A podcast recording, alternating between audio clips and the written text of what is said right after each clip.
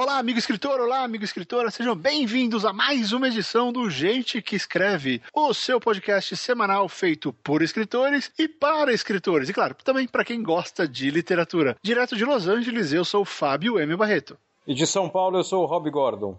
Rob Gordon, o que acontece de divertido em São Paulo ultimamente? Eu tô com saudade. Tô com saudade, faz, faz três anos que eu não piso aí. De divertido em São Paulo? É, tem alguma coisa? Sobrou alguma coisa? Uh... Ou só tem confusão na Paulista? Não, cara, tô pensando aqui, não tem nada divertido fora da minha casa, não. Ótimo, então não voltarei para São Paulo tão Não, cedo. Acho que eu não. vou preferir para Curitiba. Não. Fui com um casal de amigos no cinema sábado, meu. Cinema sábado à noite. Cara, tinha mais gente no cinema que em muita cidadezinha por aí. Não dava nem pra Nossa. andar dentro do, do, do saguão do cinema lá no, no, no Pompeia. Não dava nem pra andar no saguão do cinema até chegar à sala. Era era, assim, insuportavelmente lotado. Parecia saída de show. Nossa, a cidade sobrecarregou mesmo, então. É, é. Mas sempre foi, né? Agora deve estar um pouco pior. E é interessante, né? Pensar que São Paulo tá desse jeito. Já vinha, né? Quando a gente cresceu, São Paulo já era essa zona. É, me surpreende não ter muito mais ficção urbana sobre São Paulo. É ter ficção alternativa, ter uma série de coisas usando a cidade, pensando no futuro da cidade. É, Essa cidade é, Pensando- é, é um baita de um cenário pra isso. É, exatamente. Você sabe que desde o dia que você falou do zumbi, da, da história de zumbi em Pinheiros, Sim. Eu fiquei pensando em escrever essa história porque, cara, deve ser muito divertido. Botar um cenário de zumbi num lugar onde você não, não tem escapatória, você não tem pra onde ir, não, não dá pra fazer nada. É, exatamente. Você não tem pra onde fugir, você não tem. Você, quando muito, consegue chegar no mercado. Só. É, eu, eu queria fazer uma história de zumbi na Coab, naqueles prédios lá, naquela conjunto habitacional que tem na Zona Leste. Isso seria legal, cara. É, eu, eu já pensei, eu tô com um conceito aqui de uma história de zumbi na Coab, porque é muito interessante, você tem muita gente e, e- e a dinâmica de vários prédios e cada porta pode ter um monte de zumbi dentro, é uma coisa meio RPG, né? Você tem um labirinto e você abriu a porta, sai o zumbi. né? É, é muito é, é muito jogo, né? Um negócio quase quase jogável. Seria uma história bem jogável. É, não, é bem bacana, cara. É uma ideia legal. É É, isso nos traz, né, ao nosso tópico de hoje. O nosso tópico de hoje tem tudo a ver com jogo, com literatura, porque nós vamos falar sobre Jogador Número 1, um, Ready Player One, um romance, acho que é o romance estreia, né, do, do Ernest. Klein, Acho que é o primeiro. que é fantástico, e nós vamos discutir essa, essa obra-prima da nerdice mundial em 3, 2, 1, vai!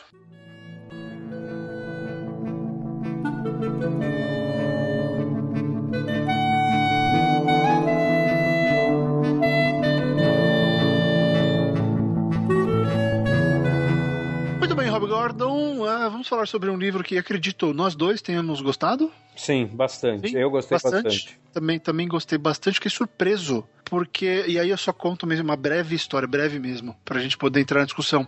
Fazia tempo que eu não me importava tanto com o livro.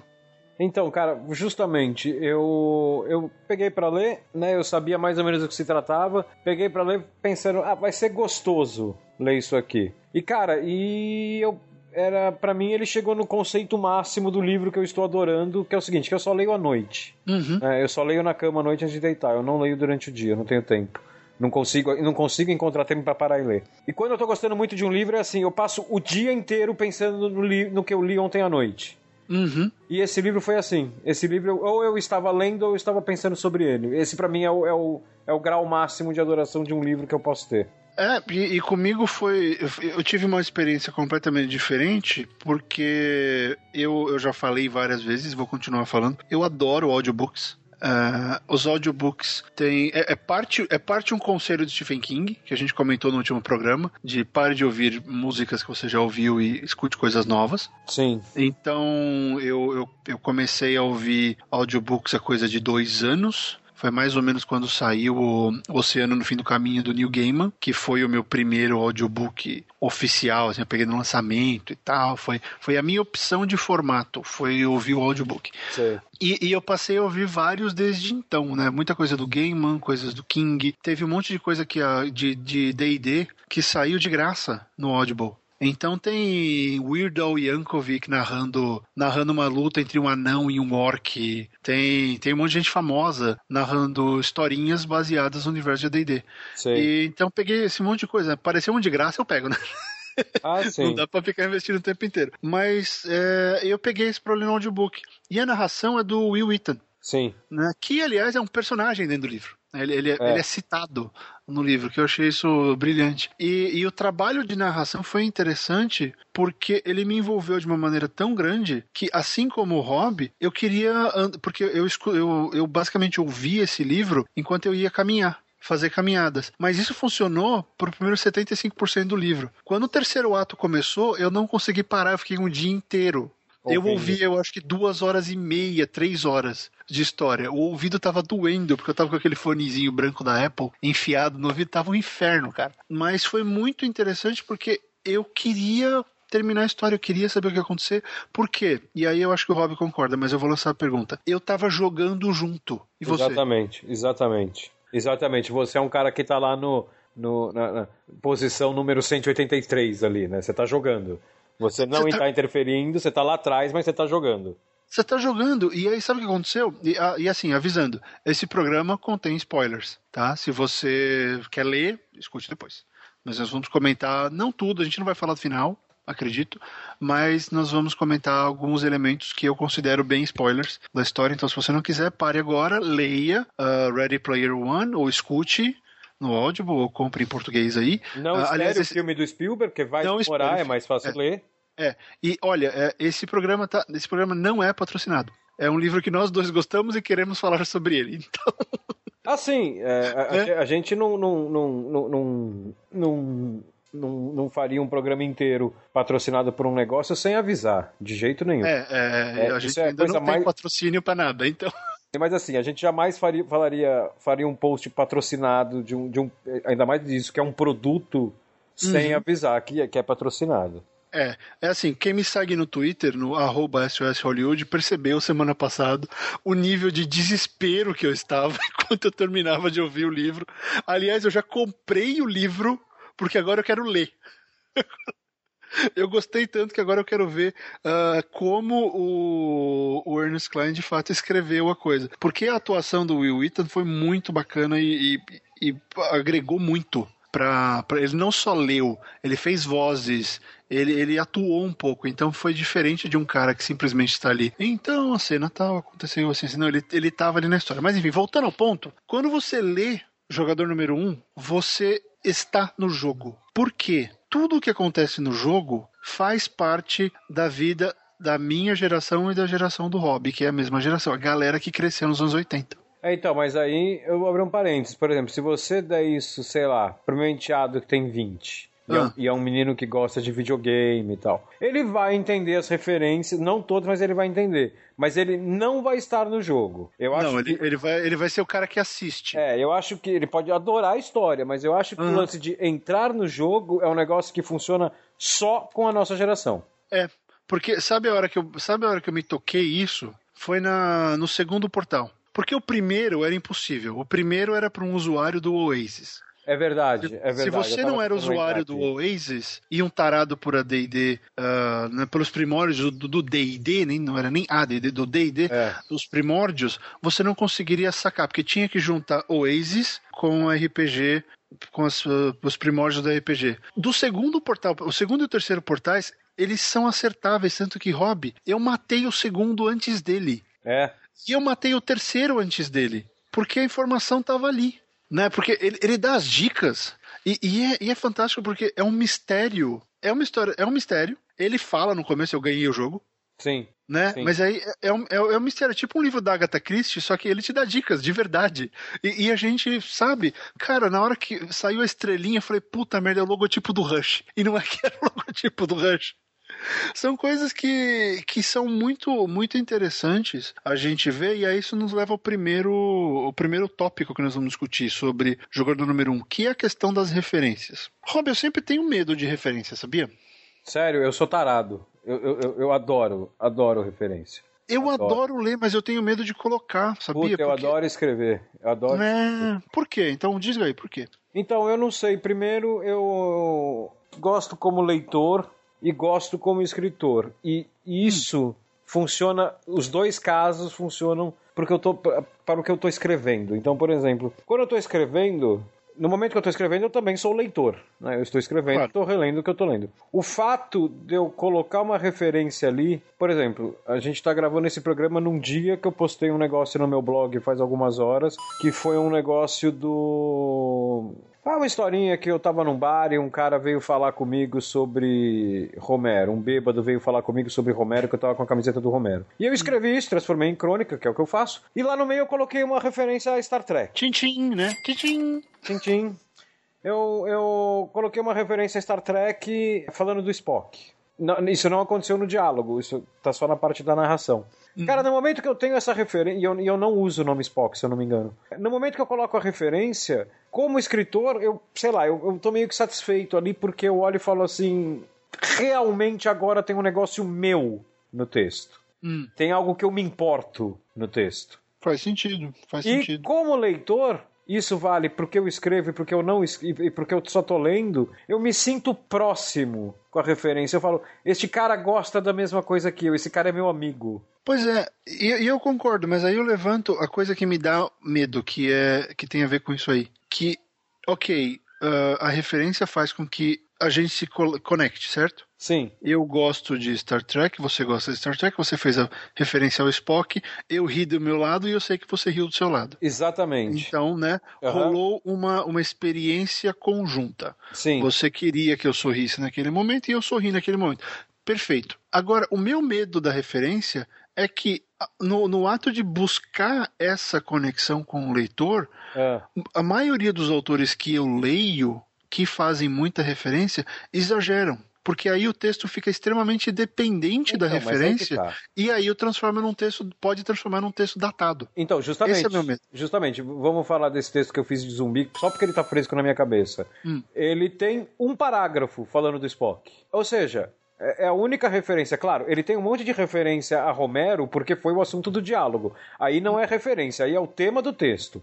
Agora, ele tem lá uma referência a Star Trek, tem um, é um parágrafo, tem suas três, quatro frases no máximo. Cara, se o, se o leitor não pegou aquilo, paciência, ele não pegou aquilo, olha, eu sinto muito como autor, espero é, espero que você volte para o meu texto seguinte, onde eu vou fazer uma, uma referência melhor. Agora, só tem essa referência. Então, assim, se ele chegou até ali e ele tá gostando do texto, ele não pegar essa referência, não vai, não, não vai estragar. Né? Ele vai falar assim, pô, isso aqui não, não. Usando o termo que você falou, que para mim é perfeito. Isso aqui não me conectou com o texto. Agora, se eu colocasse uma referência, e eu já fiz isso com referência, mas eu, eu já falo, eu, eu já fiz isso. Mas assim, se eu colocasse nesse texto uma referência a cada três parágrafos, não ia funcionar. Por quê? Por quê? Porque assim, se você perdeu. Eu não sou... sei, você que me fala. Não, não, então. Eu sou o leitor. Eu sou o leitor. Eu perdi uma referência. Falei, uhum. porra, eu tô gostando do texto, mas eu perdi uma referência. Aí dois parágrafos depois tem outra referência que não me conectou. Eu falo, porra, então eu já perdi a primeira, perdi a segunda. Quando eu chegar na terceira e não me conectar, eu vou virar. Isso três parágrafos depois, né? Que é o exagero. Eu não vou parar e pensar, porra, ele fez três referências, eu perdi as três. Vou falar, não tem mais texto, só tem referência. Mesmo é, se eu estivesse é pegando, é não tem mais né? texto. Então, é, tem e esse é o meu medo. Então você tem que saber dosar. Só que assim, eu já fiz texto com referência atrás de referência, atrás de referência, atrás de referência. E inclusive, cara, tem, tem, tem gente que gosta das mesmas coisas que eu, que não consegue pegar todas por pelo simples motivo de que eu não estou fazendo referência atrás de referência atrás de. Eu estou fazendo a mesma referência. Eu estou fazendo uma referência, vamos chutar aqui. Eu faço uma referência a Star Trek, eu continuo fazendo essa referência de Star Trek, e aí é difícil porque eu estou fazendo um texto totalmente linkado a Star Trek, de uma forma que um cara que não conhece Star Trek também tem o atrativo dele ali no texto, que é a história. Uhum. Né? E então assim, eu não estou atirando para qualquer lado, não. Eu, eu, peguei, eu peguei um alvo e tô ali com uma britadeira. Eu não tô com uma metralhadora, eu tô com a britadeira no mesmo lugar.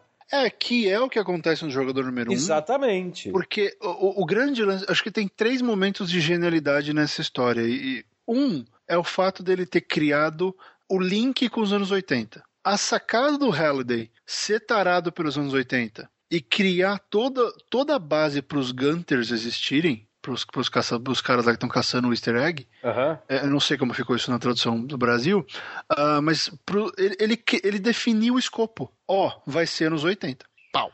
Vai ser isso aqui. E aí, na nossa cabeça, quem cresceu, começa a pipocar coisa. Você já começa a pensar em todos os filmes do Matthew Broderick, você começa a pensar em todas as bandas, você começa a pensar na, nas séries toscas de TV, começa a pensar em quadrinho, vem um monte de coisa, Exatamente. videogame. Na hora, pra, na hora pra mim vem Atari, vem fliperama, vem, vem joguinho tipo Cabal, uh, vem, vem tudo, né? É. Vem aquela. A era de ouro do Flipper, que a gente. É uma coisa que eu nunca. Acho que eu nunca vou me recuperar disso. Quando eu descobri que tudo que a gente jogava no fliperama era console aqui. É. Exatamente. a gente pagava, os caras tinham em casa. Era, era muito louco. Hein? Essa foi a primeira jogada de gênio do livro. E a primeira jogada de gênio mercadológica. Né? Porque, cara, no momento que você, um, você determina na, na, na contracapa do livro quem é o seu público, né?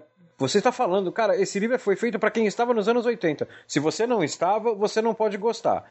Desculpa, se você não estava, pode você, não. Pode, você pode até gostar. Se você estava nos anos 80, esse livro é para você. Ou seja, ele já definiu o público ali, né? independente de desenvolvimento de história. E segundo, ele pegou um público de um negócio que, quer queira, quer não, está em moda, que é a nostalgia nerd. Sim. É brilhante, é uma puta ideia. Mercadologicamente é uma puta ideia.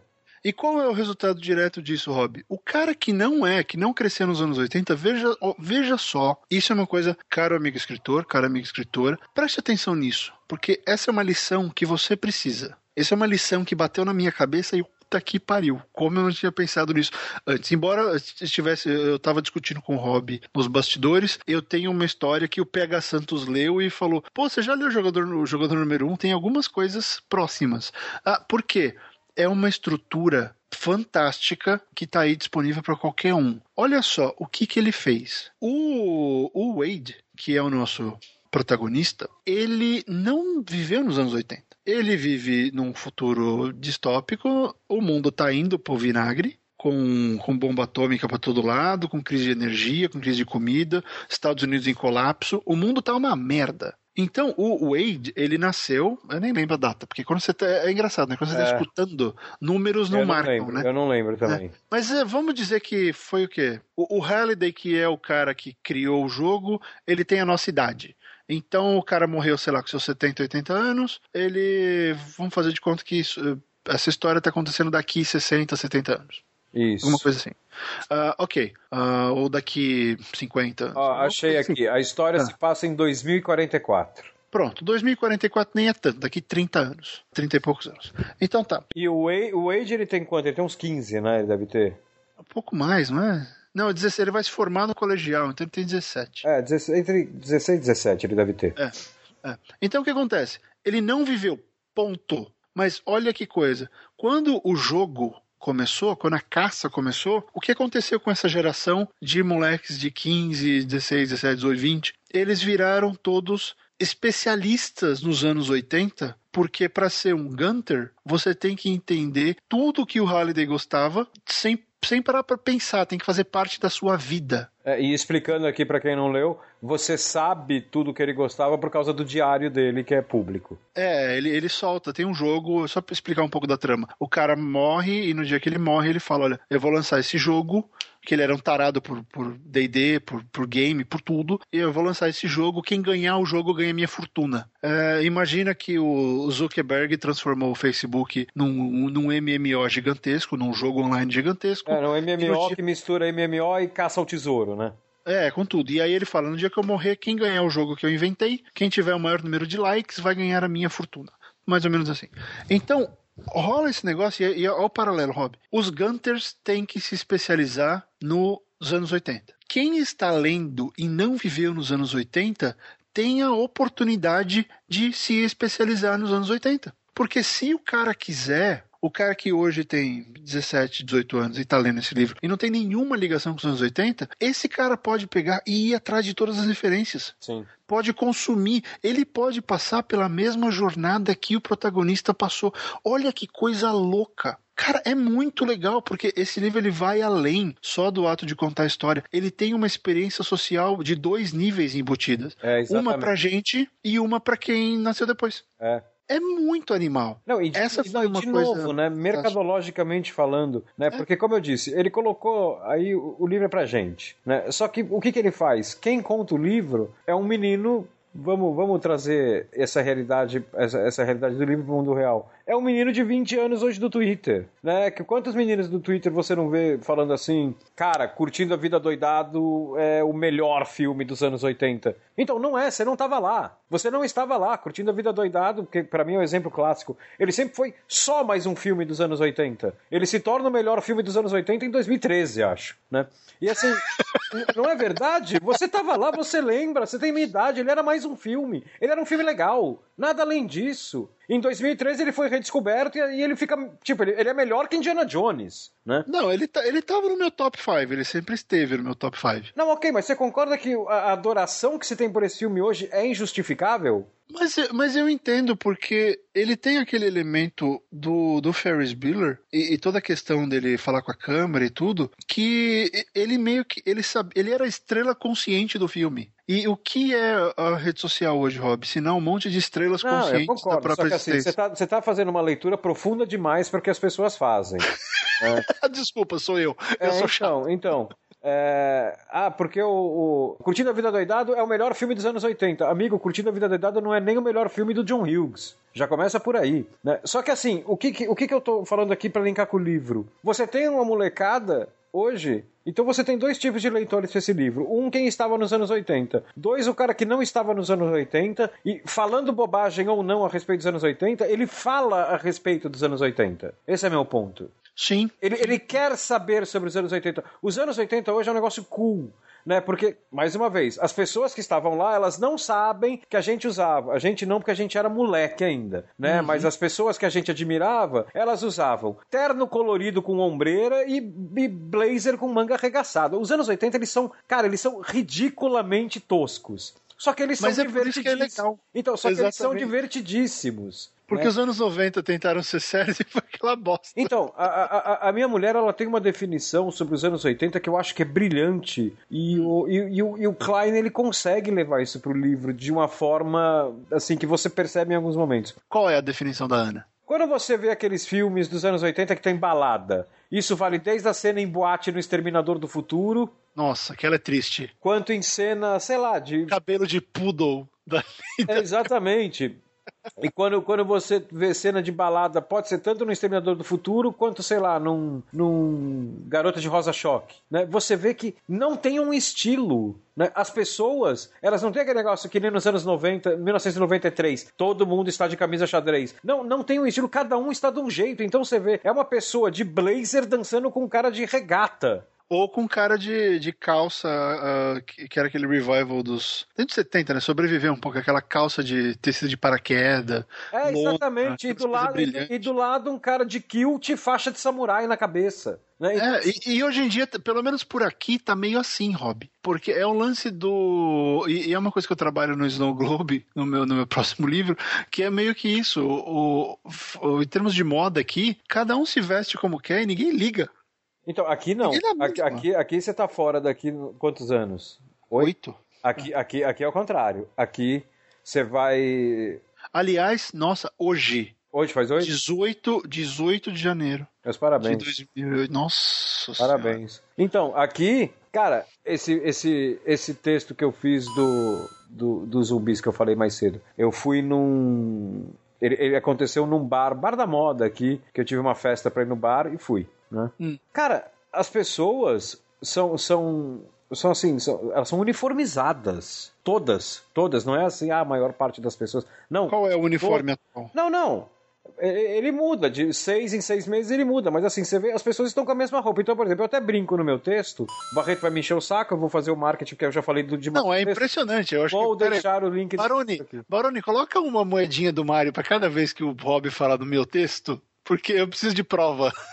Cara, eu, eu até brinco no texto que a hora que eu vou fumar, eu fico olhando as pessoas ao redor e eu fico fazendo um campeonato para ver se eu vejo mais tatuagem de estrelinha ou mais jacarezinho da Lacoste, enquanto eu tô fumando ali. Porque, cara, pra onde você olha, você vê, é uma camisa, é uma camisa da Lacoste, é uma tatuagem de estrelinha, é outra tatuagem de estrelinha, outra mulher, olha só, outra camisa da Lacoste. Então, assim, eu acho que o, o lance dos anos 80 voltando ao, ao, ao assunto do, do, do, dia aqui, o lance dos anos 80 é assim, ele, ele não tinha regras. Né? Você podia usar a roupa que você quisesse, cara. Você podia ampliando isso, ser do estilo que você quisesse. Hoje não. Hoje, claro, você pode, você tem essa liberdade, né? Não é uma ditadura, mas assim, as pessoas elas meio que vão padronizadas, né? Eu acho que a rede social também ajuda com isso. Vamos sair de roupa?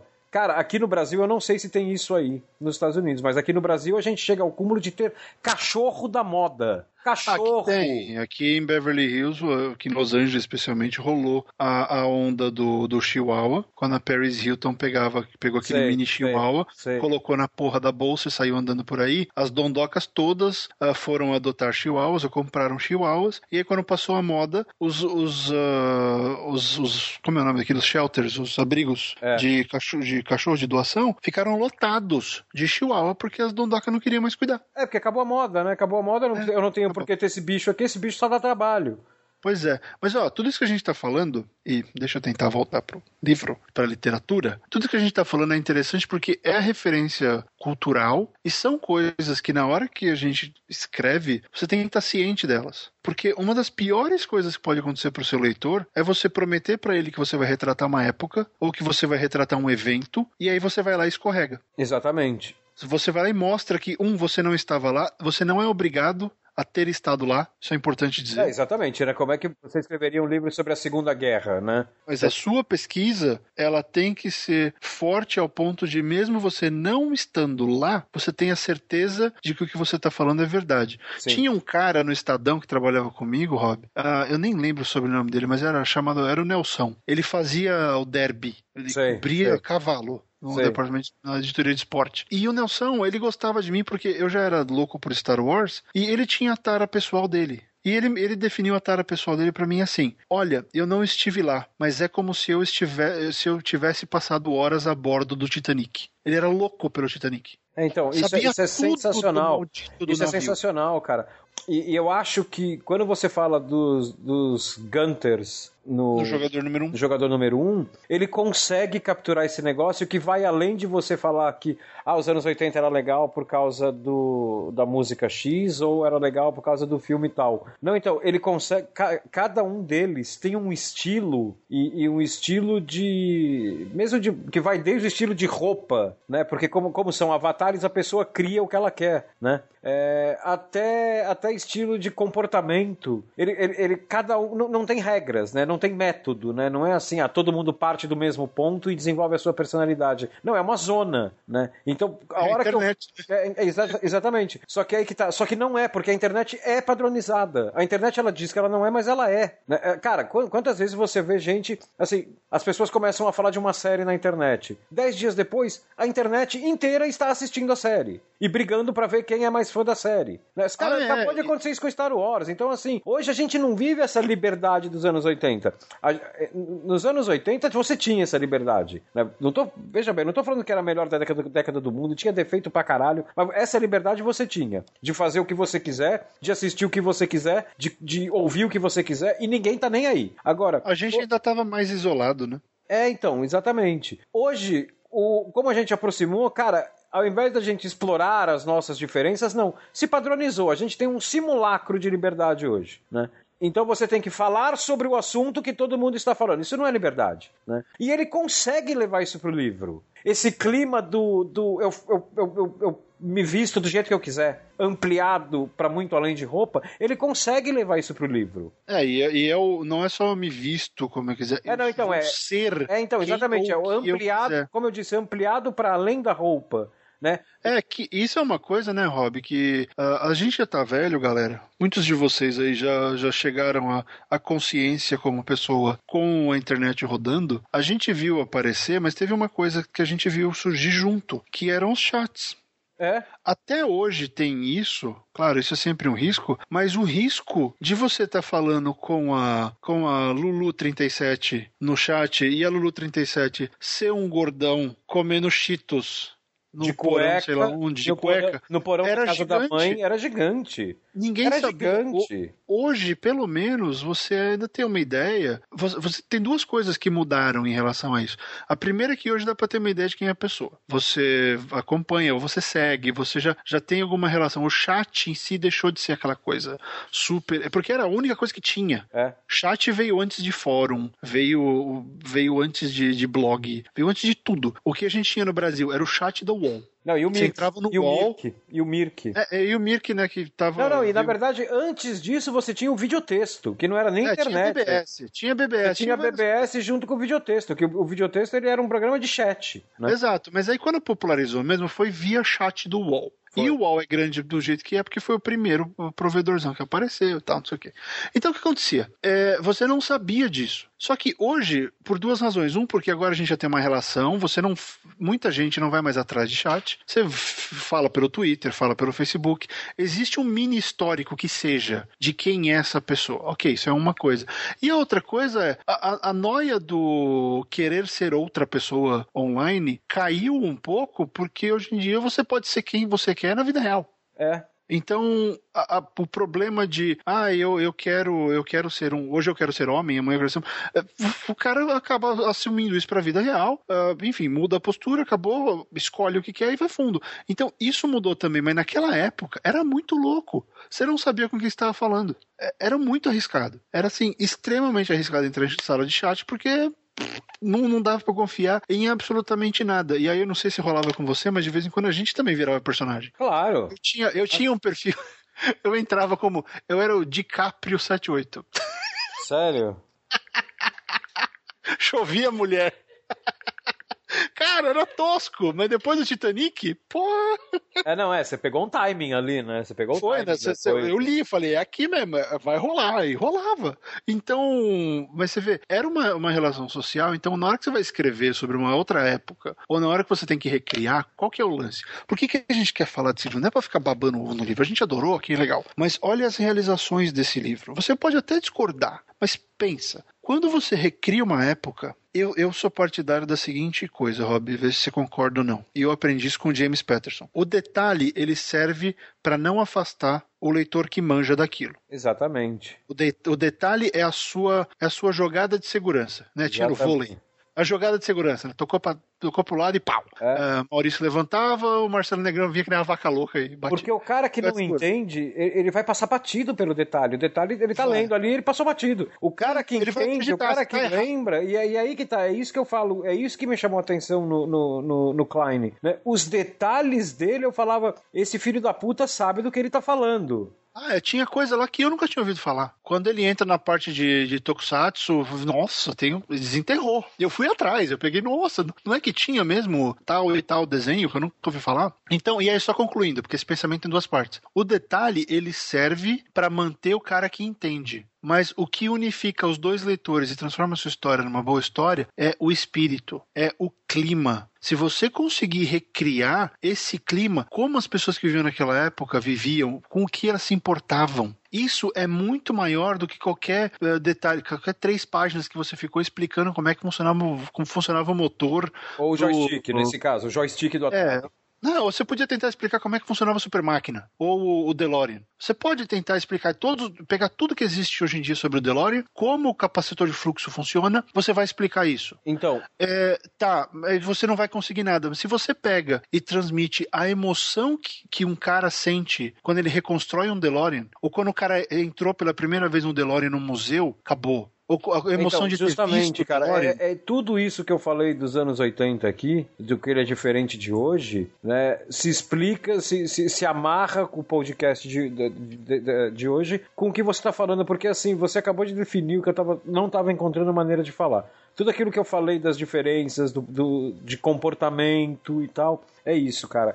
Eu li esse livro, eu me senti com 14 anos. E não por causa da história. A história é, empolgante, é, mas assim, eu tenho 40, é preciso muito uma história empolgante para ela fazer eu ter 14 de novo, né? Eu me senti com 14 porque eu estava no mesmo mundo que eu vivia com 13, 14 anos. né? Então, assim, a alma dos anos 80 tá nesse livro. Ele não é um cara que conhece anos 80, ele é um cara que, cara, ele, ele entendeu, vai, os anos 80. E claro, ele entendeu porque eu tô vendo aqui, ele nasceu em 72. Mas assim, ele é um cara que entende ano, os anos 80 e ele não é simplesmente um cara que sabe o nome de 15 filmes, 20 bandas e 10 séries de TV. É, não, é, ele, ele carrega o, o clima. O espírito, Ele o espírito, o que nem você espírito. falou. O espírito dos É, anos é. 80 tá nesse livro do começo ao fim, cara. É, e era o que o John Hughes entendia. Ele entendia as necessidades do, do jovem dos anos 80. Ele, ele falava, é o negócio de falar a língua. Então, é, a gente escolheu esse livro porque é muito interessante ver essa reconstrução, que é de uma maneira diferente. A questão de envolver o leitor no jogo como eu nunca vi antes. A Agatha Christie te envolve? Te envolve, mas você está observando. Você não é um agente na história. Você, é, você sabe não que é eventualmente. ajudante do Poirot, né? Você, você, você é, é leitor, você é leitor, você, você é leitor e tá adorando. Você tá adorando, você tá ali curtindo, você quer saber quem matou quem, é fantástico. Mas quando você é jogado na história, como acontece nesse livro, e que, por exemplo, é uma coisa que eu achava que o Matrix tinha feito com aquela mensagem no final. Opa, estamos jogando nós Sim. podemos estar dentro da Matrix. Mas foi uma coisa pontual que te faz ficar com a pulga atrás da orelha no final do, do filme, que é basicamente toda a mensagem cyberpunk. Sim. Né, do podemos estar numa simulação. Ok, ele faz aquilo, mas no final. No caso do jogador número um, ele assume isso do começo e ele vai embora. Ele não deixa você sair. Porque, olha, eu eu acho que deve ter sido nos primeiros cinco minutos eu já sabia que eu estava desesperado para terminar aquela história. Porque quando eu comecei a ver, existe o jogo, eu fiquei especializado nisso, tinha as, as dicas, quem era o cara, de onde o cara veio, o fato do Halliday ter anunciado o jogo com aquele curta-metragem todo maluco que ele fez. E aí, ah, as pessoas assistiram milhares de vezes. Eu assisti a mesma coisa milhares de vezes ao longo da minha vida. Foram pequenas experiências que você foi fazendo, putz, eu já fiz isso. Nossa, eu teria feito isso se é. eu estivesse mais próximo da Atari. É, você começa a perceber que era muito mais do que, como o Rob disse, decoreba. Não era decoreba, era um negócio que a gente se importava. É que nem hoje, se alguém for fazer alguma coisa com redes sociais, sabe? É o que as pessoas vivem hoje em dia. Se consome-se muito mais Facebook e Twitter do que qualquer outra coisa. Exatamente. Então você tem que entender esse, essa época, esse mundo, esse lugar, essas pessoas do, do, momento, do seja lá o que for que você vai escrever, porque se você compreender isso, a sua história vai fluir e você não vai precisar ficar martelando em descrição, em detalhezinho e não sei o quê. É, entender isso é mais do que entender o ambiente da história. É, é, é, é. muito mais. É muito mais. É. Entender o porquê. E, e isso às vezes falta sabe? Isso às vezes falta em muita história, porque o cara, você vê que o cara entende os detalhes, é que nem ficção científica hard. O cara entende todos os detalhes e tudo, só que a história não tem alma. É. E, e, aí você não se conecta, né? E Rob, eu queria voltar numa coisa sobre referências que é o seguinte, que, que é o, o lado negro das referências. E você há de convir comigo, e a gente já falou um pouco, mas acho que a gente devia mergulhar mais, que quando tem muita referência, me dá a impressão porque nesse caso a referência é parte fundamental da história. Sim. Essa história não funciona sem a imersão dos anos 80. Não, é, é, essa história ela tá para os anos 80 como a alta fidelidade tá para música. Se você tirar aquilo, acabou a história. Acabou a história. Então, acabou ok, história. então concordamos que é fundamental. Beleza. Agora, eu vejo muito livro por aí e eu cometi, nem sei se é um erro, mas eu, eu, eu, escrevi um texto em inglês chamado Emissary, que é um conto que, assim que a capa fica pronta, eu vou publicar na Amazon para alguns concursos tal, passei de algumas fases, mas não ganhei nada. Ok, mas eu vou publicar. E tem uma referência nessa história. São 30 páginas, tem uma referência a um filme recente. Mas é no futuro, então esse filme é um clássico. Tá. É, duas pessoas viraram para mim que leram e falaram: Mas quando você fez aquela referência, eu comecei a pensar na referência e eu saí da história. Bom, então. É um risco, por quê? Ela não era uma parte fundamental da minha história. Ela era uma referência a alguma coisa, porque eu queria exemplificar o que estava acontecendo com o personagem. E eu vejo vários livros por aí que enchem de referência para mostrar que, olha, eu sei, ó, como eu sou cool, olha como eu gosto das mesmas coisas que você, porque eu estou citando a música, ou estou citando o carinha da boy band, ou sei lá o quê, mas essas coisas não cabem. Mas eu vejo muito livro assim. Então, mas eu não sei também esse exemplo que você deu, ah, eu, eu, li a referência e aí eu adorei a referência, que eu comecei a pensar na referência e, e, e, desconcentrei do texto. Então, mas aí eu acho que o problema, nesse caso, eu, eu sempre sou uma pessoa que eu acho difícil falar isso de ficção, né? É, mas eu acho que nesse caso o problema é o leitor. Mas foram dois, entendeu? Tá, dois caras de backgrounds completamente diferentes. Não, eu só quis levantar porque... Não sei, não, eu, eu, não. Cara, porque assim, por, se isso estiver certo, se esse leitor tiver razão, você nunca mais vai poder colocar uma referência a não ser que você faça um jogador número um. Né? E a mesma Ou, coisa de assim. repente é um incentivo para eu pensar e mudar o modo como eu estou inserindo a É, referência. pode ser. Você conhece a história do. do vamos trocar referência por piada? Porque Hum. pode acontecer do cara. é, a sua piada era tão boa que eu fiquei rindo o tempo inteiro e não conseguia mais ler o livro. Não conseguia Uhum. me concentrar. Cara, tem uma história do Quanto Mais Quente Melhor, do Billy Wilder, que tem uma cena o, o Tony Curtis e o Jack Lemmon, eles estão, os dois estão vestidos de mulher. Esse filme, pra quem não conhece, esse filme, pra mim, ele é a maior comédia de todos os tempos. Né? O Jack Lemmon e o Tony Curtis, eles são dois músicos que testemunham um assassinato da máfia e eles se vestem de mulher e participam de uma, se, se metem numa banda de mulher pra escapar da máfia. E aí eles vão pra praia tal, como mulheres, né? E tem uma cena que o o Jack Lemmon ele, tá, ele, ele- ele arrumou um encontro com um milionário. E eles estão. Muito bom. É, né? Maravilhoso. Esse filme é maravilhoso. E aí, quando eles voltam, o Jack Lemmon passou a noite com o milionário, dançando, dançando tango e o caralho. E quando eles voltam, o Jack Lemmon, ele conta pro Tony Curtis que ele vai casar com o milionário. Só que assim, ele tá tanto. Ele ficou tantas horas com o milionário, que ele ficou tanto tempo dentro da fantasia do casamento com o milionário, que ele voltou, não é assim, o cara quer casar comigo e sou homem. Ele voltou, eu vou casar com o milionário. Né? Então ele vai contando como foi a noite.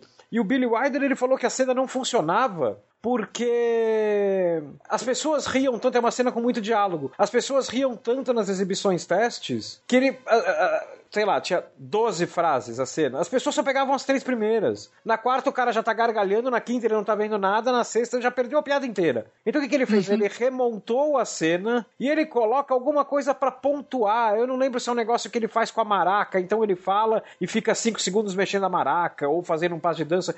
Cara, desculpa, eu Ele não tá dando tempo da é. risada. Exatamente, ele, ele, ele, ele, ele, pula uma linha entre uma piada e outra. Aí pode ser uma solução. É, é, são, são jeitos, mas entende? Eu gosto de pontuar isso porque é uma crítica que eu não, já é fiz importante. vários É importante pra cacete. livros mais modernos, porque tem autor que tem essa necessidade absurda de achar que a referência é o que faz dele cool. Não, não vai ser. Sabe? E te- é porque e eu tenho uma coisa louca, tem muito leitor brasileiro que se importa pra caramba com isso. Nossa, o livro fala a minha língua porque ele, ele fica mencionando as coisas que eu gosto. Tá, mas precisa.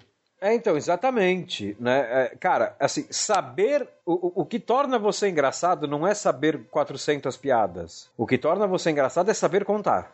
Uma piada. Uma piada, se você souber contar, você é engraçado naquele momento. Referência é a mesma coisa, cara. Você. Ah, eu sei 700 referências. Então, mas você tem que saber como colocá-la na história. Referência, piada. A gente já falou isso aqui, efeito especial. Tudo Uhum. trabalha para a história, não é o contrário. Né? Sim, Você está escrevendo, você trabalha para a história. Agora, se você é um cara que está, você está usando a história para contar todas as referências que você sabe, eu acho que você não tem que ouvir um post de literatura, um, um cast de literatura, você tem que ouvir um cast de psicologia, porque você tem uma autoestima baixíssima e você tem uma necessidade doentia que é mostrar cool. Né? É. A, a história está sempre acima de tudo, não importa. Exato. Né? Tudo a- tem que funcionar pra ela, inclusive você. E o, Cla- e o Klein faz isso perfeitamente porque ele achou um truque fudido. Ele falou: a minha história ela vive das referências, ela precisa das referências, senão ela não tem história. A partir do momento que o cara acha a fórmula de fazer isso, ele fala: cara, eu posso botar 1500 agora. Porque a cada referência que eu coloco, a história tá avançando. É, ele descarregou tudo que ele sabia. Ele foi muito louco. Foi É, muito ele, louco. ele achou, ele achou uma brecha na lei que é fantástica.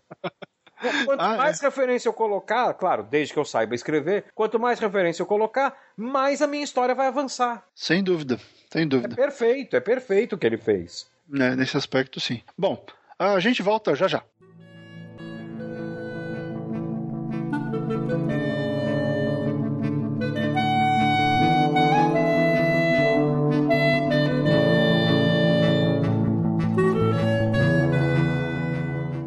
E continuando no cast de hoje sobre o jogador número 1, um, vamos falar agora sobre um outro aspecto do livro que puxou uma discussão que eu e o Fábio a gente já quer colocar aqui no cast faz tempo, que é a escolha entre primeira e terceira pessoa.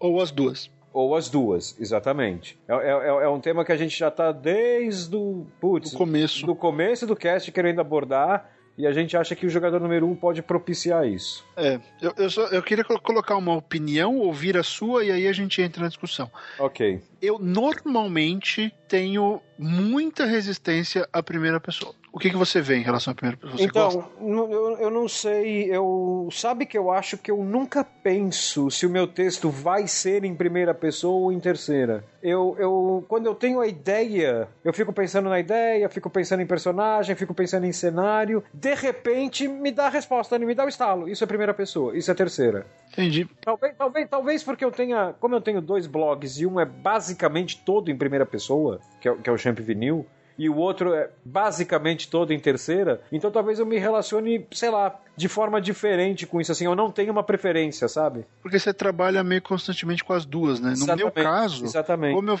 passei muito mais tempo com o jornalístico e eu quase não escrevo Em primeira. a não ser quando é opinião, é, eu, eu eu nunca penso em literatura. Tanto que o meu maior desafio com o Snow Globe foi uma mudança de paradigma aqui que a gente teve, e eu tô reescrevendo um livro como primeira. E, e eu nunca escrevi em primeira. Eu tenho pavor, porque eu sempre me lembro de tradução ruim. Aquele monte de eu, eu, eu, eu, eu, eu, Sei, eu, eu. sei. Ah, cara, aquilo me mata. Ah, sim, o segredo do. O segredo do. O primeiro, segre, o primeiro passo da narrativa em primeira pessoa é sujeito oculto. É o primeiro passo dela. É, porque e tem gente que escreve e fica enchendo de eu. Bota um por parágrafo no máximo, sabe? Pra quebrar um pouco os verbos. Mas esconde, não, não, não tem o que fazer, sabe? É, tem uma coisa que o Orson Scott Card falou sobre, sobre a primeira pessoa, que é aquele, aquele problema do se você tá contando em primeira, na maioria das vezes o seu personagem está vivo. Sim.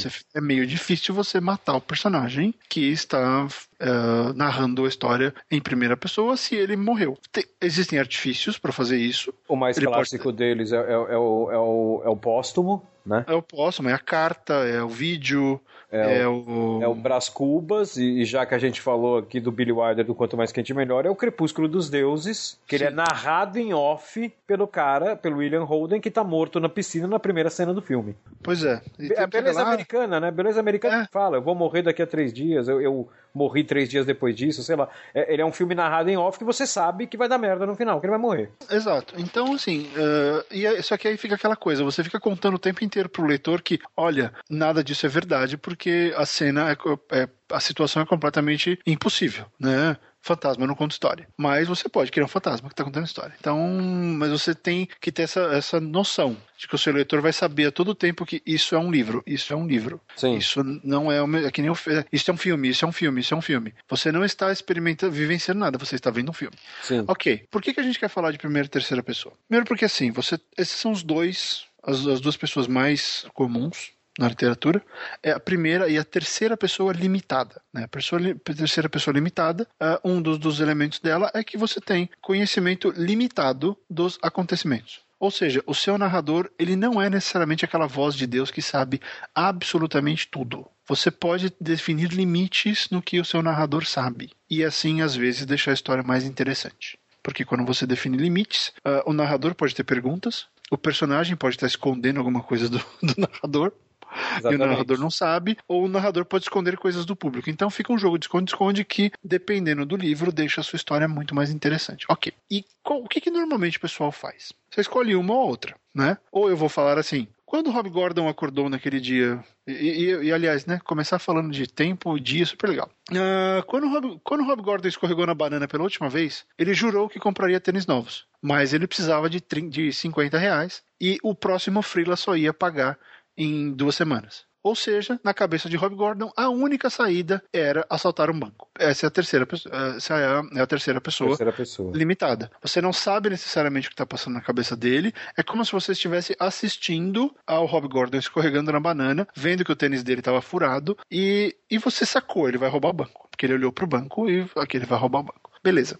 A primeira pessoa, você tem todas as informações possíveis e imagináveis, sobre o personagem que está narrando a história. Porque é o personagem que fala. Logo, o personagem sabe tudo sobre ele mesmo. É, ele pode não saber tudo sobre o mundo. Sobre o sobre ele, ele sabe. ele tem certeza sobre quem ele é, o que ele pensa. Se, se ele sabe que tem uma que que estão armando para mandar ele embora, aí é outra história. Isso não está passando dentro da cabeça dele. É, o mundo ainda pode vitimá-lo, mas ele sabe tudo que ele pensa, ele sabe das razões, ele sabe, ele conhece os porquês dele na maioria dos casos. E a primeira pessoa é assim: ah, eu, eu escorreguei na banana e, e eu fiquei tão puto da vida naquele dia que eu decidi que eu precisava comprar um Bamba Cabeção. Mas a, a, a Amazon vendia Bamba Cabeção com duas semanas de espera e eu precisava de um tênis na hora. Então eu decidi uh, descobrir o colecionador de Bamba Cabeção mais próximo da minha casa e decidi ir lá na casa dele roubar o tênis. Inclusive, no site ele falava que tinha o número 42. Sim. Pronto, você está dando várias informações sobre quem é o personagem, o que ele fez, qual é o modo de pensar dele e quais as ações dele, né? Inclusive ele pesquisou e ele achou que tinha o um número igualzinho ao número dele. Beleza. Aliás, crianças, pra quem não sabe, Bamba Cabeção era um, era um tênis brasileiro Voltando aos anos 80. Voltando aos anos 80, era um tênis chamado Bamba, que tinha uma ponta dura, era uma borracha tão dura e era volumoso, né? Era o Bamba monobloco. É. E, e, aí, né, felizmente, né, uh, criativamente batizado como Bamba Cabeção. Ele, okay. ele, ele era um All-Star com, com o conforto de um sapato de titânio. Exatamente. Para matar barata era um negócio fantástico. Desde Aliás, que você conseguisse tirar o pé do chão, né? É, é os três tênis da década de, de 80. Bamba Cabeção, Quixute, que era uma chuteira de pobre. E que você não podia amarrar a não ser que fosse passar o cadarço no calcanhar. Exatamente, porque, né? o, cadarço porque o, cada, o, o, cadarço tinha tipo 1,20m por aí. Ah, não, eu dava, eu dava um nó por baixo. Ah, é, também dava, também funcionava. É, você passa por baixo do tênis umas duas vezes, aí dava pra dar um, fazer o laço. Então, era o Bamba Cabeção, o Quixute e o Montreal. Porque Montreal. você é jovem. Exatamente.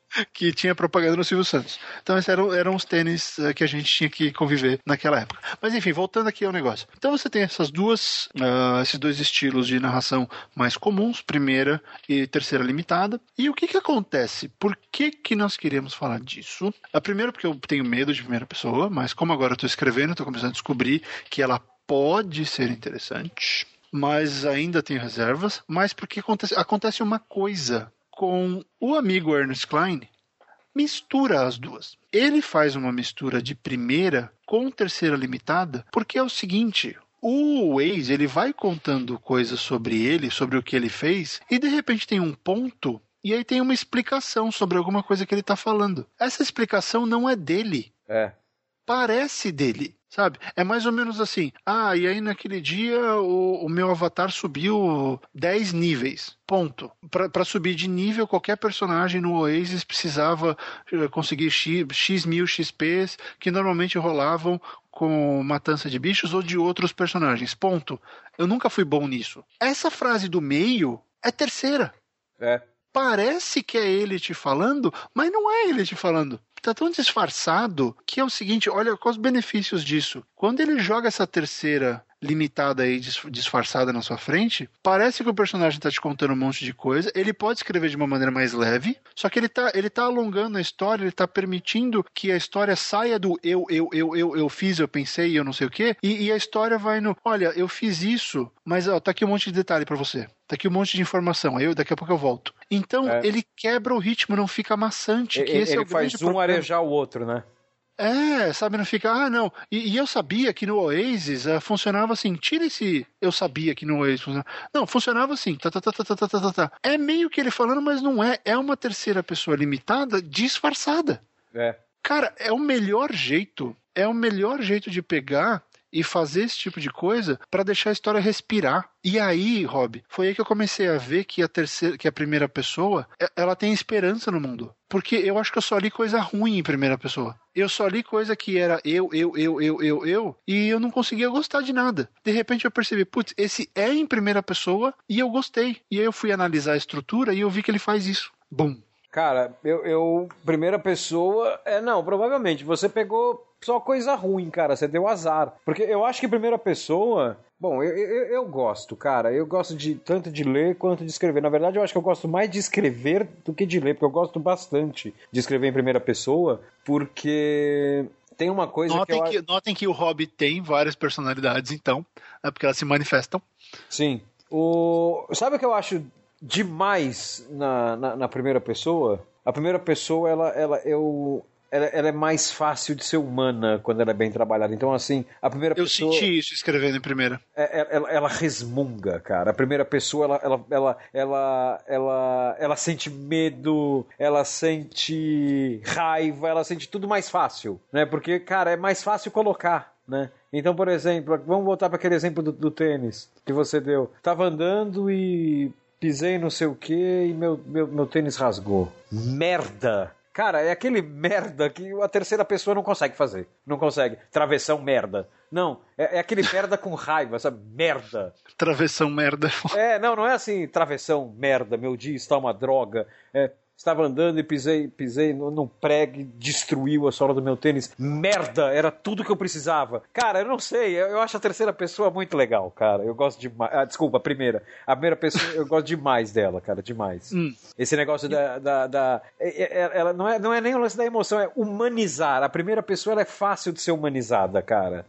É, eu fiz uma brincadeira, eu peguei trechos uh, que, assim, eu reescrevo pra caramba. Acho que depois de filhos eu decidi como meta da vida que eu ia reescrever até eu estar completamente feliz com todas as linhas. Então eu passei a reescrever pra caramba nos últimos três anos. Eu fiz uma brincadeira. Eu peguei um trecho que eu tinha escrito em primeira, uh, um capítulo na verdade, e, e a facilidade de você já conhecer a história é que sai capítulo que nem bala, né?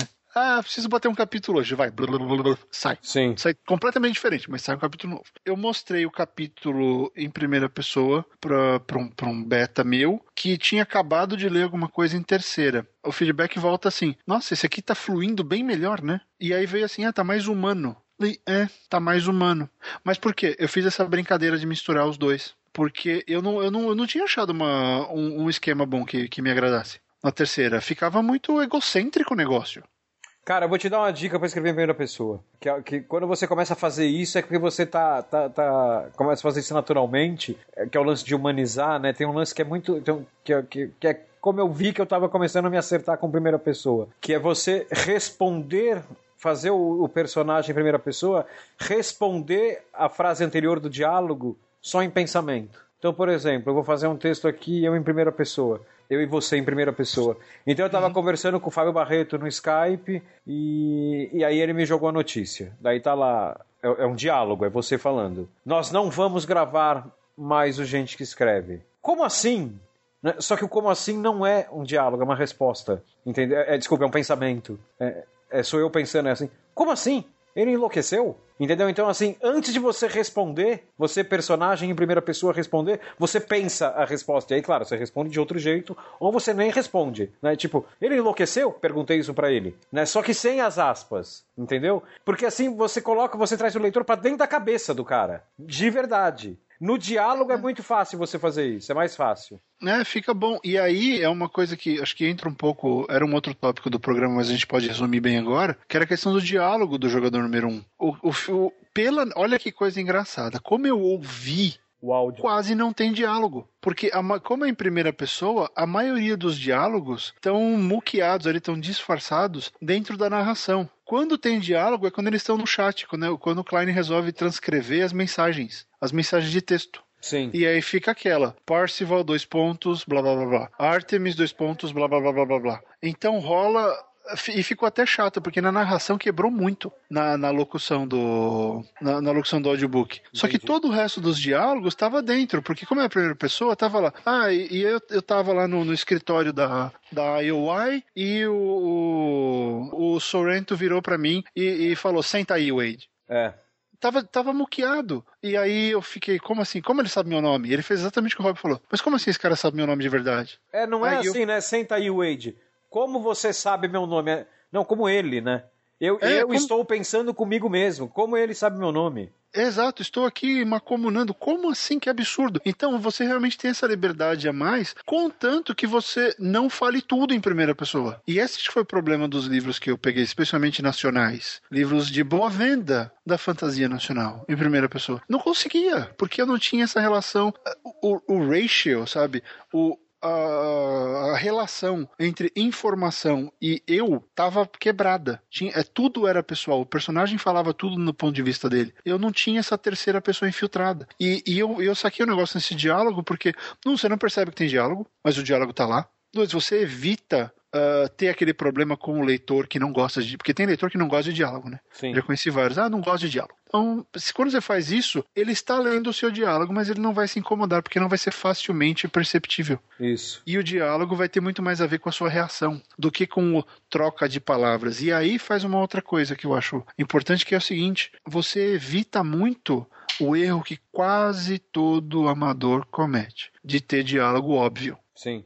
Estamos nos separando. Eu quero divórcio. Não, mas e as crianças e o cachorro? Não, ninguém usa subtexto, né? É tudo assim, vamos discutir o, o, o elemento, o fato, até a gente cansar. Sendo que você pode botar os dois discutindo sobre a manteiga. E, e a briga por causa da manteiga vai dizer muito mais sobre o estado de divórcio Exatamente, do casal exatamente, do que o casal exatamente, discutindo a porra da manteiga. Porque, cara, vamos ser sinceros, né? Um casal que briga, briga, não é discute nem discorda, é briga Briga de tacar faca. por causa de uma manteiga, é porque não tem mais casal. Concorda? Exato, exato. É a questão do subtexto, né, que falta. Então, eu achei curioso. E a Barreto descobriu a roda. Não, era um. Não sei nem se era um preconceito, era um medo meu. Eu não curtia. De verdade. Tinha. Sempre tive problemas sérios com a primeira pessoa. Tanto que eu nunca escrevi. Eu escrevo há 17 anos. Eu fui escrever meu primeiro texto em primeira pessoa em inglês esse ano. E aí agora eu comecei a escrever, reescrever um livro em primeira pessoa em português. Porque não cabia pra mim. Não simplesmente não funcionava. Aí eu vi alguém fazendo de um jeito que me agradou, eu, hum, dá pra fazer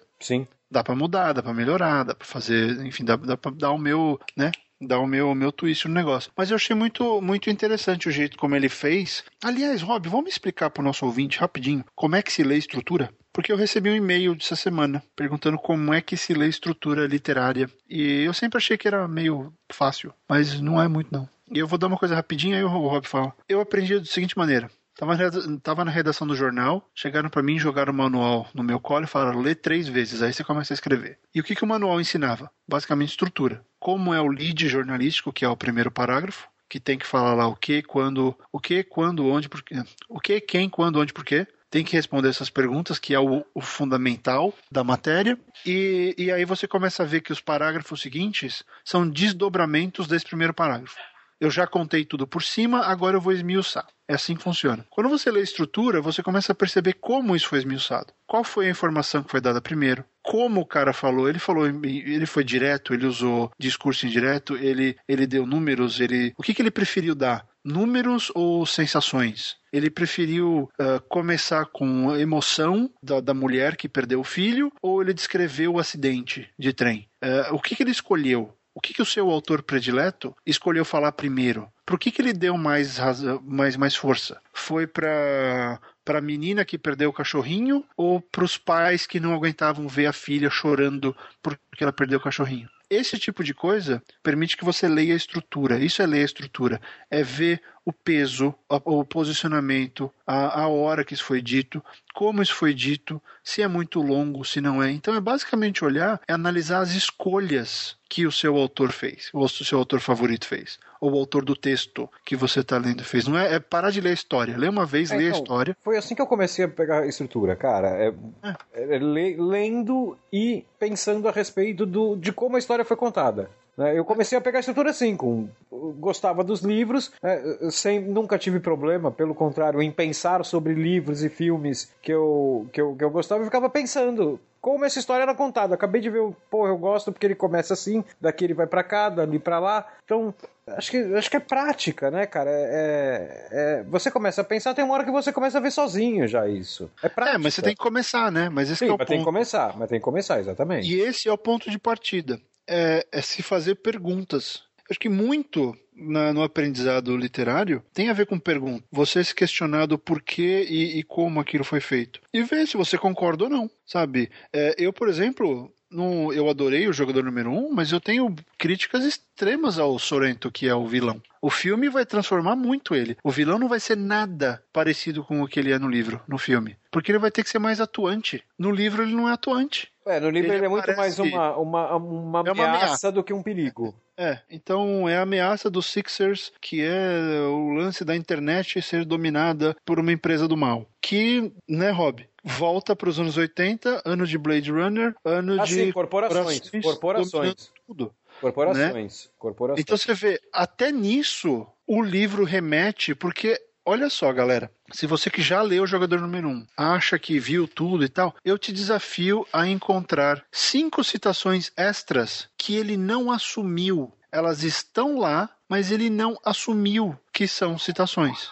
Como, por exemplo, o que o Barreto falou agora das corporações. Se quer uma. E, e como eu acrescento outra aqui para deixar bem claro do que, que a gente está falando, que são os dois personagens, os dois Gunters japoneses. Uhum. Que... Daito e Shoto. Daito e Shoto, porque nos anos 80 havia uma fixação, especialmente nos Estados Unidos, pela cultura japonesa. Todo mundo tinha espada samurai, né? Todo mundo tinha espada samurai, todo mundo admirava o, o, modelo de negócios japonês, o modo de vida japonês. Aliás, é, um dos, um dos talvez não seja o único, claro, porque depois a gente tem globalização, mas um dos motivos da gente comer sushi hoje tá nos anos 80. Tá nos e anos você 80. teve uma invasão de cultura japonesa no ocidente. É, aí, aí, aí, mas esses são dois frontes, né, Rob? Porque em São Paulo, especialmente, a gente já tinha isso. Sim, sim. Porque sim. as colônias japonesas são muito fortes. Então, mas o, o problema é que assim... foi que a popularização veio exatamente por causa disso. Quando as empresas japonesas começaram a chegar por aqui, e aí quem lembra daquele filme do Wesley Snipes com o Sean Connery, o Só Nascente? Não. Demolidor. Não.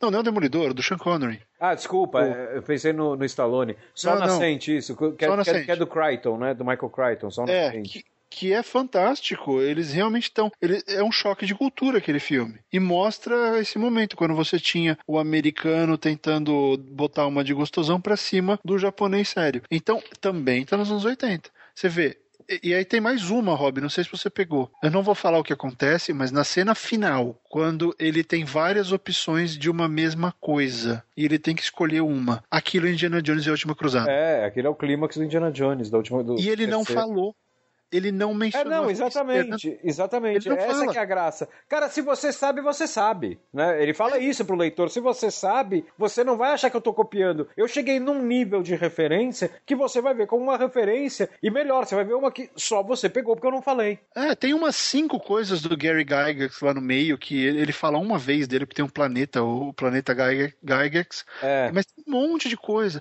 Tem muita coisa. E você nem percebe porque ele não precisa parar toda hora. Olha, e a assim aconteceu que nem no Indiana Jones, última cruzada. Não, Tipo, eu sabia, é o que eu falei pro Rob. Eu fiquei tão empolgado porque eu comecei a matar a charada antes do protagonista.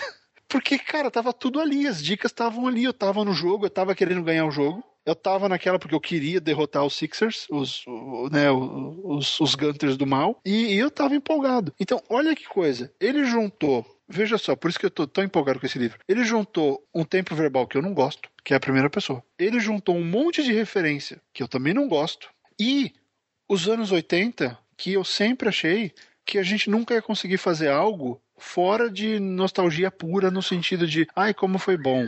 É, exatamente, exatamente. Ele não fala, ai, como foi bom. Ele não, foi assim. É, foi assim, né? Então, por que que para mim é bom? Porque eu tava lá e eu adoro, né? Mas é. ele não vira e fala assim, eu, eu, Ernest Klein, estava lá e adoro, então você tem que gostar. Não, é eu, Ernest Klein, adoro, é, estava lá. Talvez eu adore, talvez não. Vou te contar como é só. E você tire é. sua própria conclusão. Exatamente, sabe? E é, e é, muito louco porque as escolhas, o que mais me chamou atenção nesse livro foram as escolhas certas. E aí, Rob, eu acho que vale um último ponto para a gente tocar na técnico, disso que eu, eu, a gente não falou antes, mas eu, eu, lembrei agora, que é a questão do setup e do payoff, que é a, quando você planta e quando você colhe uma ideia. Uh, alguém, eu tava todo feliz no Twitter, aí um dos meus uh, seguidores vira e fala: Ah, não, mas eu não gostei daquele ex-máquina no final. Aí eu, putz, já estragou, né? Já me falou que tem o que o final é ruim, porque quando tem ex-máquina você já fica, que bosta, né? Vai ser, vai ser forçado. E aí não teve nada forçado. Aí eu falei, amigo, do que, que você tá falando? Ah, não, teve a coisa tal e a coisa tal que aconteceram. E agora eu vou falar em off pro Rob aqui pra ele saber o que eu tô falando. Igual o do Jair. deu uma. Sei, eu imaginei que fosse isso. Eu já contei pro Rob e agora a gente volta. Acontecem três coisas no último ato que esse leitor considerou que fosse forçada de barra, que é o ex-máquina. É a decisão arbitrária para mudar o rumo da história. Eu tava esperando elas acontecerem.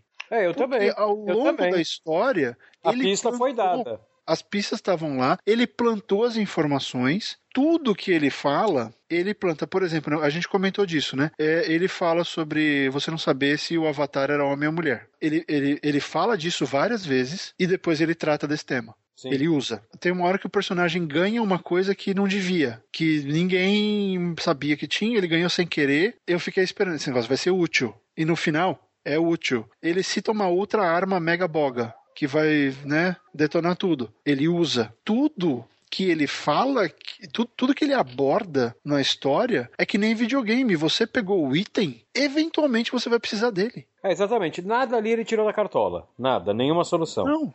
Então, em vez. E você vê como é a perspectiva. Eu, como autor, e, e como eu estava lendo a estrutura do, do Klein enquanto eu ouvia, é, eu estava esperando eles usarem. Tanto que eu falei pra Luísa. A Luísa tá de prova. Eu falei para ela: tem três coisas que ele fez que tem que acontecer. Senão eu vou achar que ele foi que nem o, o final do The Newsroom, que o Aaron Sorkin planta o fim do mundo mesmo e não usa e esquece. O mundo vai acabar. O mundo de, de Newsroom está acabando porque a poluição está explodindo. Mesmo. Não é figurativo. É de verdade. O mundo vai acabar. E ninguém ligou para isso. Não vi uma, uma crítica falando disso. Que o cara semeou o fim do mundo na série dele. E porque ele esqueceu do elemento. Ele simplesmente cagou. No caso do Klein, não, ele amarrou as pontas. Sim. Tudo que ele falou estava amarradinho, estava certinho. Cara, muito interessante. Ah, não, é o muito nível bem... de. Ele, foi, ele, ele tipo... tomou muito cuidado com isso, cara. É, tanto que eu comparei estruturalmente, tá? Em termos de estrutura de mistério ou de, de, de quebra-cabeça, o jogador número um é o código da 20 dos nerds. É. Ele, montou, ele montou um jogo que você quer saber o que está na outra ponta, qual vai ser o prêmio, como é que você ganha esse jogo, o que vai acontecer. Tudo está amarrado, não tem, dentro das regras que ele estipulou, não tem nenhuma forçação de barra, e as coisas acontecem porque é assim. E quem manja de videogame, assim, quem cre cresceu com videogame, uma, de, uma dessas coisas que o, o, o leitor considerou um ex-máquina é tudo pra gente que jogou fliperama, é, é o normal. Você. O, o, uso daquilo, eu não quero dar o um spoiler, porque é um spoiler, é uma, é uma parte bacana da história. Mas era uma coisa que eu sabia o que era, porque eu fiz aquilo. É. Milhares de vezes. Então, né? É muito louco perceber isso porque eu achei muito legal, Rob. Ele não deixou a ponta solta. Ele foi muito redondinho. É, não, ele tomou estruturais. muito cuidado. Ele tomou muito cuidado. E você tem que cuidar, tomar cuidado também, porque qual é o resultado? Estamos aqui, dois velho louco pirando num livro que a gente nunca tinha falado a respeito. É. A gente nunca tinha conversado. Aí eu, porra, tô adorando o Rob falou, pô, eu já li. Falei, ah, é hoje mesmo. E eu já tô, com, eu já tô com o armado aqui para ler. Eu vou pegar o Armada aqui, o Will Wheaton uh, também leu. Então eu vou pegar o audiobook do Armada. É, o Will Wheaton, ele, ele, ele se deu bem nesse negócio de ícone nerd, né? Deu, porque ele. E ícone de games, né? Porque, inclusive, o Tabletop, que é o programa dele de, de games, eles testam jogos, eles jogam, o grupinho dele lá joga, inclui, inclui a Felicia Day, inclusive. Então eles vão lá, eles jogam o jogo e se diverte, né? Sim vai fazendo as coisas e, e, eu achei muito legal, como eu já falei, ele ser citado como, como um ser que ainda está vivo naquele universo e fazendo coisas interessantes. É, é. Então, é bacana porque aquele mundo é meio que um possível futuro nosso, né? É. E ele assusta, mas ele também tem essa maravilha que é o que é o Oasis, que é essa mega realidade uh, virtual. É como se o Second Life tivesse dado certo, né? Exatamente. Exatamente. Amigo Gordon, antes de encerrarmos esse programa, vamos, vamos passar. Faz tempo que a gente não dá lição de casa, né? Vamos, uma tarefinha. Vamos passar a tarefa. O pessoal tá louco pra escrever. Aliás, o pessoal é assim, tudo mal acostumado, né? Quando a gente dava a tarefa, todo mundo tinha 40 comentários, 50 comentários. Aí a gente não deu tarefa, dois, três. Vocês são todos picareta. Vocês só querem saber de mostrar texto, né? Só. Ah, mas vamos dar, é. vamos dar a tarefa da semana. Então, Rob, acho que nada mais justo, né? Do que a gente fazer alguma coisa em cima de videogame. É uma boa, hein? É uma boa. Né? É uma boa. Videogame, anos 80, então, vamos ver. Eu, eu, vamos fazer aquele esquema. Eu dou um elemento, Rob dá outro elemento e a gente concorda no terceiro elemento. Então, deixa eu começar. Uh, videogame ou anos 80. Uh, então, eu vou juntar as duas coisas. O meu elemento é uh, Pitfall, o jogo da, da Atari tá? Que era aquele carinha que explorava a floresta e tinha os crocodilos e os troncos.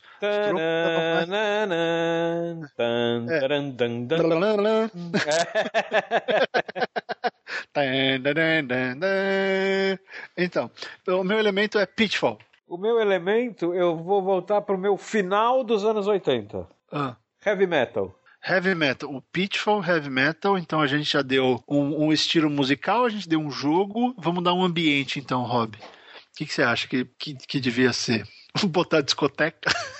Não. Uh... Tudo que não combina, né? Discoteca com heavy metal e videogame. Não sei. Povo de sei. balada não curte muito. Deixa eu ver. Ah, tá, vamos. Já que a gente falando de, de anos 80, uma das cenas mais marcantes de Curtindo a Vida Doidado é a cena da piscina. Sim. Então, Pitfall, Heavy Metal, piscina. Divirtam-se. Divirtam-se. E, e uma última coisa, né, que a gente tinha ah, prometido, nós lançamos o nosso desafio ah, em dezembro, o primeiro desafio a gente que escreve. Infelizmente, pouca gente participou, né? Tem acho que uns quatro ou cinco textos que foram enviados, mas agradecemos muito aos, aos participantes. Ah, eu li um dos textos e gostei, eu vou comentar todos, como tem pouco texto, a gente vai conseguir dar uma atenção. Então, no post desse podcast tem um link para a matéria no meu site que eu prometi que eu ia fazer com os links dessas histórias, tá? Então, se você quiser ler o material que vários escritores produziram para o primeiro desafio Gente que Escreve, procura lá no fabiombarreto.com ou no, no post desse, desse episódio e você vai encontrar lá o link para esses textos para você poder uh, ler. Se você ler, eu te peço a grande gentileza que dê feedback aos autores, tá? Eles tiveram uh, o trabalho, a dedicação de concluir o, o texto dentro das normas do curso durante um mês. Então, parabéns aos participantes. Ficamos felizes. Foi pouca gente, mas né, assim que a gente começa. O que importa Hoje, não é quantidade, é qualidade. É qualidade. Esse ano teve cinco, ano que, ano que vem tem 50 e a gente vai tocando o barco. Tá? Então é, é isso aí, pessoal. Queria lembrar vocês que se você já assinou o, o feed lá no iTunes, passa lá no iTunes, dá uma notinha pra gente, deixa uma, uma avaliação para que outros ouvintes possam encontrar o Gente que Escreve e, e começar a acompanhar com a gente. Se você conhece outros escritores, por favor, recomende o podcast. Nós ainda estamos crescendo, então nós dependemos muito da ajuda de vocês para que a gente possa levar a nossa mensagem mais longe possível. Né? Ligue já! Mas enfim. Surtou, surtou. Enlouqueceu Surtou. totalmente. Enlouqueceu. Enlouqueceu! A promoção é hoje podcast de graça para todo mundo. Tá, mas é isso aí. Ah, se quiser seguir a gente, ah, gente que escreve no Facebook, o meu Twitter é arroba SOS Hollywood. E o meu é arroba robgordon, underline SP. Todos os links das nossas redes sociais, os nossos Instagrams, os nossos Facebooks estão também na postagem deste episódio. Então é isso. De- eh, Deixa aí os seus comentários, faça o seu exercício e continue a escrever. Nos falamos na semana que vem. Tchau, pessoal. Grande abraço.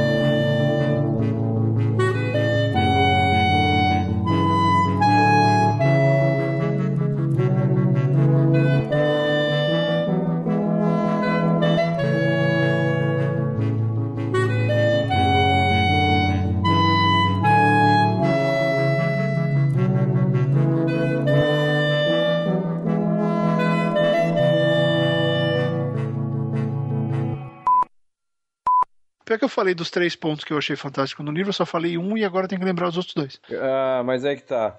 Por isso que eu sou bom e como eu trabalho no Word, eu deixei tudo marcado. Você anotou. Aqui.